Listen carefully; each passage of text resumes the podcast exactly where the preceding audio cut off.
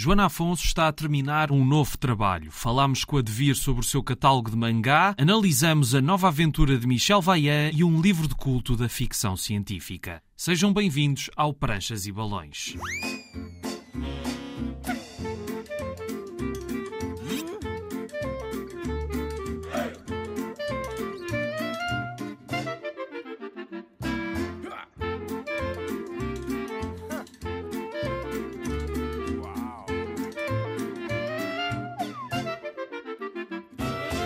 Cá estamos para mais uma viagem pelo mundo da banda desenhada. Há muita mangá, a banda desenhada japonesa a ser editada em Portugal, vários estilos para todas as idades, mas para já vamos conhecer a nossa convidada de hoje. Joana Afonso faz banda desenhada há já vários anos. O Baile, que foi o seu primeiro trabalho de grande fôlego e que ganhou muitos prémios, já foi publicado há uma década e agora está a terminar um novo trabalho chamado Bestiário de Isa. Falámos sobre como se concilia a vida profissional com a paixão da BD, as oportunidades, os sonhos, enfim, sobre o que é fazer BD em Portugal. Este projeto do Bestiário de Isa comecei há cerca de dois anos, uma coisa muito relaxada. Estava a fazer ao meu ritmo. Inicialmente estava a pensar fazer uma, uma autoedição. Eu normalmente agarro sempre coisas que sejam relacionadas comigo, dou assim algum twist, mas na altura estava-me a fazer sentido a minha relação com o meu sobrinho, que era assim uma experiência nova. O maior desafio nisto foi mesmo depois a vida e com a pandemia e com o meu trabalho vá que me dá sustento que, que dou, pronto, dou, dou aulas na, na, Faculdade de Belas Artes. Foi um bocadinho complicado, então o projeto ficou um bocadinho morto ali uh, durante, vou, dizer mais ou menos um ano, mas depois surgiu a oportunidade de até pôr este fanzine para concurso no Amadora BD. Até ganhou, por minha surpresa. Depois surgiu também por parte da Seita uma proposta de vá, concurso às bolsas do, do Cultura, que eles estavam envolvidos nesse projeto e uh, perguntaram-me se eu tinha algum projeto em mãos. Eu, olha, calha bem que até tenho este. E algum tempo passado disseram que, ok, temos luz verde verde, podes avançar com, com isto e depois com isto também implica prazos. Está a ser um, um bocadinho exigente, mas o facto de conseguir trabalhar num projeto meu com um retorno financeiro, que é uma coisa que não acontece, uh, vá, 99% dos projetos em banda desenhada em Portugal uh, não são propriamente muito sustentáveis para, para, para as pessoas que os fazem. Estou a finalizar, se tudo correr bem, este ano deve vir cá para fora de uma forma assim mais chorudazinha. É algo que me dá bastante satisfação e é algo que eu uh, transporto bastante estas coisas mais pessoais, que, ok, os personagens são um pouco diferentes, os nomes são diferentes, mas estão lá as minhas preocupações, não vou dizer que é autobiográfico, mas também não, não deixa de ser até certo ponto. E eu acho que isso em todos os meus projetos, estando mais ou menos mascarados, vá, uh, estão lá pontos que, vá, em termos de psicoterapia, se calhar até consigo tirar dali algumas ilações. Há muita gente que diz que não há ficção sem ser autobiográfica. No teu trabalho isso aplica-se totalmente e se calhar a tua forma de ver a ficção é sempre baseada nisso. Eu acredito que possa haver alguma ficção totalmente, vá, vou dizer, inventada. Naquilo que eu vou conhecendo às vezes consigo ver um pouco mais de riqueza naquela ficção que partiu de alguma coisa do autor do imaginário, porque no fundo, em princípio, ninguém nos conhece melhor do que nós, mais ou menos, mas pronto, vamos, vamos, vamos conhecendo. E partindo de pressupostos pessoais, também é um pouco mais fácil às vezes desenvolver algumas narrativas. Inconscientemente ou conscientemente, eu apanho-me a fazer isso. Eu não conheço muito do, do Senhor dos Anéis, como é que foi essa parte da criação conceptual também tem muita investigação na parte das mitologias e dessas questões todas que podem enriquecer muito o trabalho e não ser só aquela questão de ser puramente autobiográfico, pronto, que também tem o seu espaço, mas na parte da ficção enriquece bastante esta questão do pessoal, da investigação, construir algo que se tenta conhecer e se calhar no final até nos conseguimos conhecer um pouquinho melhor, pelo menos é o meu caso. Tu há bocado falaste dos prazos e do facto de teres de estar a conciliar esta tua paixão com aquilo com o qual fazes o teu sustento. Tu achas que algum dia vais conseguir inverter essa situação e viver apenas da BD e da ilustração? Ou se calhar nem está nos teus planos, mas Qual é que era a tua ideia? Eu, por um lado, gostava, apesar de eu não desgostar daquilo que eu faço, eu gosto de dar aulas e gosto do retorno, mas a possibilidade de fazer só banda desenhada é algo que às vezes me passa pela cabeça. Mas só que em Portugal é impossível. E depois em coisas mais internacionais, eu não sei que seja, se calhar, num, lá, num mercado mais franco-belga, em que dá para fazer alguns projetos mais pessoais ou algo do género, dependendo pronto, de caso a caso. Eu também não me vejo a ir para uma Marvel, uma Image ou uma, ou uma coisa assim, em que é preciso estar sempre disponível. A carga de trabalho é tal e os projetos pessoais ficariam um bocadinho também em segundo plano. Não é que eu não gosto de fazer coisas de outras pessoas, mas eu gosto deste aspecto de conseguir fazer as minhas coisas, mas lá está, se me dessem a possibilidade de, olha, vais fazer os projetos que tu quiseres e vais eh, ganhar todos os meses como uma pessoa normal e podes fazer a tua vidinha assim e por aí fora. Eu se calhar ficaria um bocadinho tentada, mas neste momento, como é algo tão utópico, já nem ponho isso em causa. Tento, na mesma, vou a festivais internacionais, mostro o meu portfólio, vou aqui e ali. Não é que eu não tente, é muito difícil. Se alguma vez a sorte bater à porta, ótimo mas é uma coisa um bocadinho fora da realidade para eu estar a sentir isso palpável. Daqui a pouco a Joana Afonso vai contar como é que foi descobrir que também tinha fãs fora de Portugal, mas agora vamos dar um saltinho até a devir para falar sobre mangá. Não há dúvida de que as obras de banda desenhada vindas do Japão têm agora em Portugal um espaço privilegiado. Aliás, há muitas propostas para miúdos e para graúdos, mas vários editores e autores portugueses de BD notam que a mangá tem, sobretudo, um impacto muito grande junto dos mais jovens. A Devir é a principal editora de mangá em Portugal. Começou a lançar livros de mangá com regularidade há 10 anos. Esta década foi atribulada, mas a Ana Lopes, que é responsável pela editora, falou sobre como hoje já há um público consolidado para riquíssima banda desenhada do Japão, que não se esgota num género ou num só formato, e no fim a Ana deixou duas sugestões de livros a descobrir. Se já há um preconceito das pessoas que não conhecem banda desenhada face à banda desenhada, sinto que também há um preconceito das pessoas que gostam de banda desenhada em relação à mangá. O que é que a Ana e a Devir em particular fazem para combater esse preconceito? Público mais velho que teve maior adesão à banda desenhada, por exemplo, franco-belga ou mesmo cómic americano, não é? Portanto, é mais tradicional, também o acesso era diferente aqui na Europa e em Portugal. E o mangá tem vindo a crescer inicialmente nas faixas etárias mais jovens. E os pais destes jovens ou destas crianças, não é, a quem se destinam a, pronto, grande parte das nossas coleções, tinham preconceitos em relação às séries ou em relação a este estilo de banda desenhada, porque o que conheciam era, no início, por exemplo, o anime do Dragon Ball, coisas que davam na, na televisão já há muitos anos, não é? Que eram muito violentas ou tinham alguma violência. Portanto, os pais achavam que os filhos não deviam ler aquilo. Para além de ser banda desenhada, e para a maior parte das pessoas que não lê banda desenhada, a banda desenhada é bonecos, portanto não tem nenhum caráter literário muito interessante. Ainda por cima, eram coisas que uh, tinham a ver mais com os desenhos animados japoneses, com os gritos, com a violência. Nós temos feito um trabalho no sentido de, de facto, dinamizar e de implementar novos leitores nas faixas etárias mais jovens. E o que dizemos é que a banda desenhada é um ótimo meio para se começar a ler e para se ganhar gosto pela leitura. E não é só violência. Os japoneses são muito preocupados, de facto, com esta questão da adaptação dos livros às faixas etárias, nesta questão da violência. Portanto, os livros para os miúdos mais pequenos não mostram declaradamente cenas com sangues e tentamos explicar às pessoas que os miúdos gostarem de ler ou começarem a ler, seja o que for, é ótimo, principalmente num país como Portugal, em que os, as taxas de leitura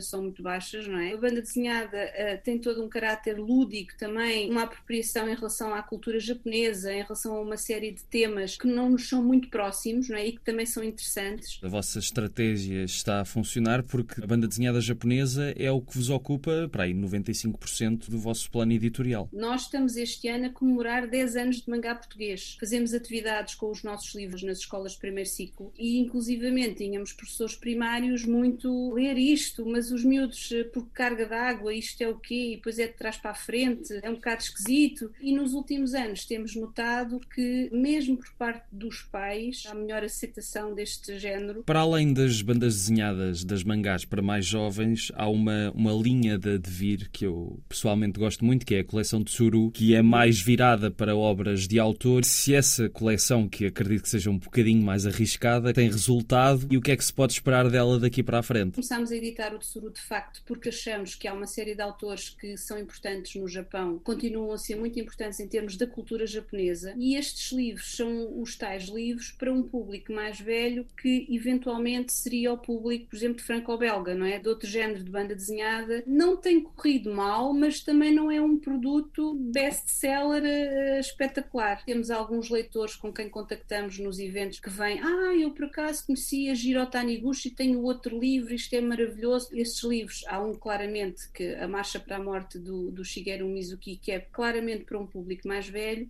mas, por exemplo, o outro livro do Mizuki, que é o Nononba, é um livro que, pela temática, pode ser perfeitamente lido também por um jovem, quer dizer, não é Exatamente, é declaradamente para, um, para uma pessoa mais, um adulto. Nós pretendemos continuar com esta coleção, portanto, este ano vamos fazer alguns lançamentos, se calhar não com o formato Suru, portanto, aquele livro maior, mas continuamos a ter consciência que é importante investir nestes livros para um público adulto, porque são autores também de que nós gostamos muito, porque são muito valiosos da percepção depois que as pessoas têm em relação à história do mangá, à forma como a coisa evoluiu, todo o contexto da banda desenhada japonesa, da cultura japonesa. Agora já tem um público de facto consolidado e que vos segue a par e passo. Nós começámos em 2012 com o Dead Note e fomos eh, muito lentamente eh, crescendo na carteira de coleções. Este Dead Note, paradoxalmente, não é um livro para crianças pequenas, não é, uma, é um shonen, é um livro para adultos e nós vamos diversificando as séries, vamos mantendo séries para os mais novos, mas temos conscientes que temos aqui uma lacuna nos leitores mais velhos porque no início o que acontecia é que, como também tínhamos poucas séries, os leitores começavam a ler ou começavam a comprar uma coleção e depois nós, pelas vendas, percebemos claramente que havia ali uma desistência, quer dizer, os primeiros livros tinham bons resultados e depois, a meio da coleção, a coisa começava a correr mal. Neste momento, o que achamos é que isto já se prolonga mais, portanto, não são os primeiros três que são que têm melhores resultados, se calhar são os primeiros 7 ou 8 ou 10, pronto, isso para nós dar-nos alguma sustentabilidade, não alguma consistência, porque também não conseguimos editar sem ter vendas dos livros, como é lógico. Claro, claro. Temos mais leitores, temos também pessoas mais interessadas, temos pessoas que nos pedem mais séries, é uma pescadinha aqui de rabo na boca, né? nós editamos mais porque temos mais leitores, porque vendemos mais, de outra forma não conseguiríamos também ter a oferta que temos neste momento. Se tivesse de sugerir um ou dois ou três livros do catálogo para pessoas que não conhecem mangá ou que têm um preconceito em relação a mangá, quais é que a Ana escolheria? eu escolhia Nononba, do Shigeru Mizuki, portanto, um desses livros do Tsuru que me estava a falar, é o meu preferido da coleção. É um livro sobre espíritos, os yokai. As histórias são engraçadas e são muito diferentes do que nós estamos habituados. E também escolhia uma coisa completamente diferente, o All You Need Is Skill. É um livro que nós sugerimos porque é um livro só, Portanto, as pessoas também têm o preconceito das coleções. Né? Epá, uma coleção de 70 livros, e epá, o dinheiro que eu vou gastar nisto. Aquilo é um livro só, compra-se, lê está resolvido. Eu gosto muito do desenho dele e a história é uma ficção científica, não é propriamente o meu género preferido, mas eu acho que está bem construído. Acaba por ser interessante, acaba por ter um bocadinho de suspense. É um bom livro também para se iniciar ou para se continuar a ler mangá. Hoje ainda vamos descobrir uma nova aventura de Michel Vaillant, a clássica personagem do desporto automóvel, mas agora voltamos à Joana Afonso, que nos fala da necessidade de criar novos públicos para a banda desenhada. Estavas a referir o facto de ir a festivais internacionais. Como é que é a reação de outros países ao teu estilo e às obras que tu tens feito? Antes de rebentar mesmo isto da pandemia, fui, fui a Angolema, falei lá com alguns editores, eles gostaram do trabalho, daquilo que tenho experienciado mesmo quando fui à Polónia, quando editou o baile uh, por lá e mesmo no Festival Thought Bubble, deram boas críticas ao meu trabalho e ao meu estilo e que pedi para a parte infantil-juvenil ou young adults ou coisas do género e tal. Mas pronto, são, são coisas que, será que acredito? Se é assim tão bom? Porque não, sei lá, pegar em mim e, e pôr-me a desenhar alguma coisa. Mas tenho tido uma boa receptividade de todos os públicos e é um ambiente completamente diferente. Então quando eu fui à Polónia, eu fiquei um bocadinho extasiada de repente estar muito bem a passear-me. A Joana Afonso vivia lá, era polaca. Ah, o teu trabalho e não sei o que mais. E eu, o quê? Aqui, mas as pessoas mesmo eram super interessadas, também, pronto, eram mais, eh, são, são mais do que cá, mas uh, gostam genuinamente uh, daquilo. E foi uma coisa bastante vá tocante ir para um sítio à espera de pronto eu vou ficar lá ali espetada num canto mas não as pessoas tinham interesse e, e, e curiosidade. Esperemos que um dia essa boa receptividade também se traduza em outras coisas. Tu sentes que falta esse, algum desse interesse cá em Portugal? Falta ou melhor as pessoas interessadas em BD praticamente já as conheço todas tanto no âmbito da BD ilustração o pessoal conhece todo em termos profissionais e os entusiastas, pessoas que estão a começar.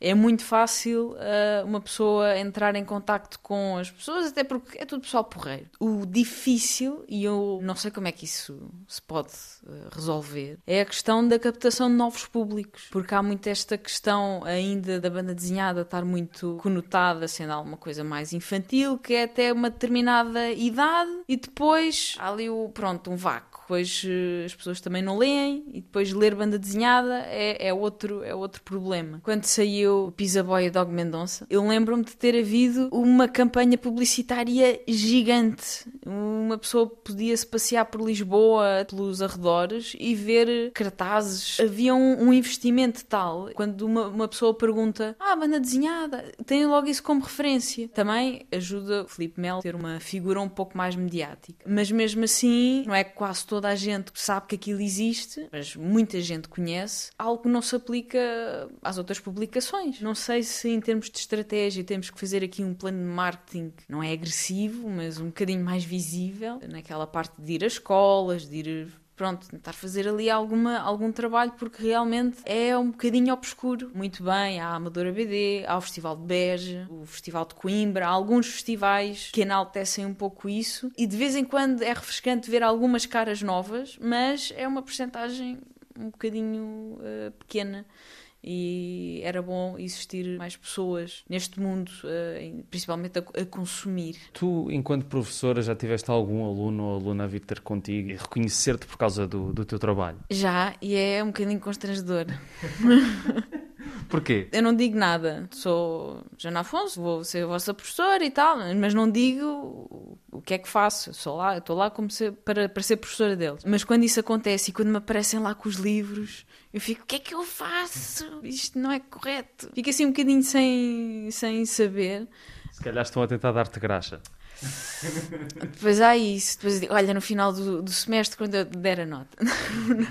é bom sentir também esse, esse carinho. Ou mesmo alunos que até querem, é verdade, para banda desenhada ou algo uh, relacionado com isso. E eu às vezes sou um bocadinho, não vou dizer pessimista, mas há um desconhecimento também às vezes grande da parte quando diz, ai, o mercado, a indústria da banda desenhada em Portugal. E eu, opa! Vamos ter que falar aqui um bocadinho. E, e mesmo na, nas, nas disciplinas de banda desenhada, eu já falo um bocadinho sobre o que é que eles podem contar um bocadinho com esta, estas questões de banda desenhada e lá está, não vão poder comprar iates nem, nem coisas do género, mas... Uh... Mas isso não é só cá também, acredito que a maior parte dos artistas de BD de outros países também não consigam comprar iates. Sim, acredito. Eu não sei se o Mignola tem iates, também se calhar é uma coisa que eu não gosta muito, não sei, não faço ideia, mas tem aquela parte de, dos filmes e, e tem o, pronto, um franchise no fundo com o Hellboy e acredito que isso facilita um bocadinho. De resto, uh, é muito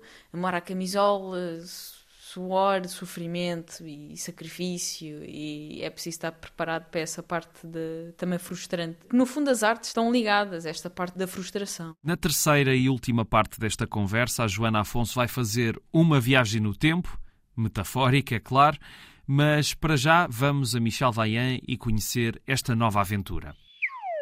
Michel Vaillant foi criado por Jean Graton, é uma das personagens incontornáveis da BD franco-belga. As suas histórias giram à volta do mundo do desporto automóvel. Graton assinou dezenas de aventuras e o prazer de ler as histórias clássicas de Michel Vaillant será maior, talvez, para quem aprecia automóveis, já que as corridas ganham um grande destaque e até as onomatopeias com os barulhos dos carros que preenchem muitos quadradinhos. Posso garantir que há mais para além das corridas. Há toda uma espécie de telenovela familiar acutilante que, se bem que possa ser datada em certos elementos, não deixa de ter a sua graça. E a título de curiosidade, se nada disto vos chamou a atenção, há mais do que uma história passada em Portugal. O álbum que nos traz aqui hoje é outro. Michel Vaillant sofreu um autêntico reboot, ou seja, uma recriação a partir do zero com outros autores. O último que saiu desta nova temporada já é o décimo, chama-se Pike's Peak. Não está ao nível do melhor Michel Vaillant. O traço, em vez de ser equilibrado como o de Graton, é muito insípido e, independentemente do que veio para trás, Pike's Peak, como o álbum isolado de outra personagem qualquer, não funciona muito bem. Fizeram com que as personagens fossem de cartão e se as histórias não tinham grande profundidade, esta fica muito atrás das originais. É uma sucessão de momentos que não nos provocam grandes emoções, sem o dinamismo necessário para nos fazer vibrar com o que vemos em cada página, algo que Graton sabia fazer muito bem. Enfim, é uma pena, até porque eu acho que há reboots destas personagens que funcionam. Eu espero que os próximos álbuns sejam mais interessantes. Se não forem, há os originais, também lançados pela ASA, que nos traz agora este Pike's Peak. Estivemos há pouco a falar de mangá e no fim vamos ficar a conhecer um clássico de culto da BD japonesa que inspirou filmes e outros livros, mas agora voltamos à Joana Afonso que nos vai falar do que é que diria hoje ao seu eu de há 10 anos se pudesse fazer uma viagem no tempo até à altura em que foi lançado o baile. O baile, entretanto, já foi lançado há 10 anos. Pegando nessa perspectiva de que estavas a dizer dos teus alunos que acham que o mundo da banda desenhada é isto e aquilo, se tu hoje pudesses voltar 10 anos no tempo, darias algo algum conselho ao, ao, teu eu de há 10 anos que estava prestes a publicar o, baile? Eu acho que daria o conselho que se calhar até estou a tentar dar agora, que é tentar gerir bem projetos que uma pessoa aceita ou dizer que não, tentar gerir melhor o tempo. Porque de, de certa forma eu acho que a Joana do passado teve muito bem. Eu ainda olho para o, para o baile, é óbvio que aquilo foi feito durante bastante tempo e uma pessoa consegue ver em termos vá, de registro e de evolução ali uh, algumas no fundo fica um, um, um, álbum um pouco inconsistente em termos visuais, mas eu olho para aquilo como uma parte de mim vai eu, ok, o nariz do personagem principal cresce três vezes. Mas pronto, não vejo isso nesse espectro. Outras pessoas podem ver e, e é legítimo. Mas quando eu estava a começar, uh, eu estava com aquela coisa do não, eu tenho que aceitar tudo. E fiz tudo e mais alguma coisa e queimei muitas pestanas. Mas isso é algo que ainda me acompanha agora. Ainda é muito difícil para mim recusar o que quer que seja. Às vezes tenho um pouco de medo de. Ai, se eu não aceitar isto, nunca mais me vão procurar. Ah, depois ela vai dizer sempre que não, ou algo do género. Então há sempre esta, esta incerteza e, e eu acho que é um pouco por aí. Eu ainda lido mal com isso. Durante 10 anos ainda não aprendi, mas julgo que mais cedo ou mais tarde já, já, já fui pior mas uh, esta parte da insegurança, há pessoas que lidam melhor com isso do que outras, sinto sempre que, como é algo tão incerto, tão volátil, que te sinto sempre a necessidade de não, eu tenho que aceitar isto para me manter à tona. É algo que também estou a trabalhar, mas penso que seja por aí. Mas 10 anos depois, porque é que achas que essa insegurança se mantém? Porque não tiveste as oportunidades certas ou, ou porque as coisas não correram como tu querias ou porquê? As coisas até correram bem. A Joana resingona do fundo de, da cabeça é que está sempre com aquela insegurança do isto a qualquer momento pode acabar. Eu comecei muito bem e eu tive muito boas oportunidades, trabalhei com muito boa gente, só que é tal coisa do isso, isso. Já tem a ver um bocadinho comigo e com as minhas uh, idiosincrasias e dificuldades em achar que lá por uma coisa ter corrido bem, ou estes 10 anos terem corrido bem, não quer dizer que isto seja sempre assim. Então fico sempre um pouco receosa dessa parte, mas uh, o que é facto é que se eu fosse a analisar, não tenho que me queixar de todo. É aqueles, aquelas inseguranças que uma pessoa está tá a trabalhar. Voltando ao baile, porque tu estavas a dizer que o achas inconsistente. Hoje, se refizesse o livro, mudarias tudo? Não mudarias nada porque é bom deixar as coisas como elas estão, porque são uma marca do, do que eu fui? O que é que tu farias? Provavelmente eh, faria essa última opção. Não iria refazer, até porque em outros projetos, neste último do bestiário, as primeiras páginas já foram feitas há um ano e tal, dois. Já vejo. Hum, isto podia estar aqui de maneira diferente, o personagem já é ligeiramente diferente, mas também não é, não é tão discrepante, a não ser que seja algo muito, muito flagrante, para mim é melhor acabar o projeto e no a seguir faço melhor. Na parte do baile foi feito durante dois anos e tal, e aí foi numa altura em que eu estava a começar, no fundo. Este foi o meu projeto de maior envergadura, até lá tinha feito algumas coisas curtas, mas foi num momento em que eu estava a evoluir o estilo. Uma pessoa nunca se encontra propriamente, eu acho que se, se, se encontrar também uma pessoa acaba por estagnar. É se ir desafiando constantemente. Que às vezes é um pouco complicado nos tempos que correm, porque o trabalho é tanto, nem sequer há, há tempo para experimentar ou para errar ou para tentar experimentar uma coisa que se calhar até não vai ser tão boa, mas Pronto, haver essa necessidade. Por isso, neste momento, sinto-me às vezes um pouco a estagnar por causa disso, do queria experimentar mais coisas. Na parte do, do baile, era uma parte em que eu estava há lá várias experiências. Eu estava a começar a fazer, não só em tinta da China, começar a fazer tramas, tem tudo um pouco. E lá está, eu não mudaria nada, nunca refiz páginas anteriores. Às vezes são projetos tão grandes e depois uma pessoa está ali e não sai do mesmo projeto. Isto sou eu. Há pessoas que realmente têm essa necessidade e fazem esse trabalho. Acredito que também seja de caso para caso, mas pronto, eu sou da escola do para a próxima faço melhor. Para terminar, queria saber se tens lido alguma coisa de BD no último ultimamente, ou seja, daquelas pessoas que quando está a trabalhar fecha a loja e só quando acaba o trabalho é que volta a pegar num livro de BD? Tenho prateleiras e prateleiras uh, de livros para ler e neste momento está a ser mesmo complicado. Tinha pegado numa série que é o Petit, do Gatinhol e do Humbert. Eu comecei nesta fase do trabalho e é do género de manhã acordo, tento fazer páginas, depois preparar aulas, depois dar aulas, depois chegar a casa, fazer mais páginas e depois, se calhar, arranjar um tempinho para ir ao ginásio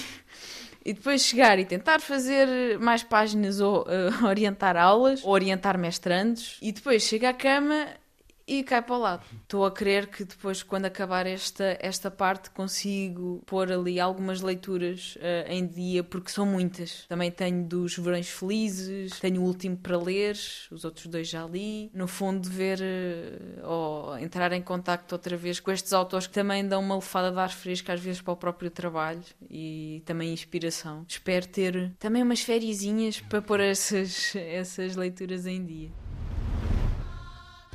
Provavelmente já ouviu falar ou viu mesmo o filme Matrix e as suas sequelas.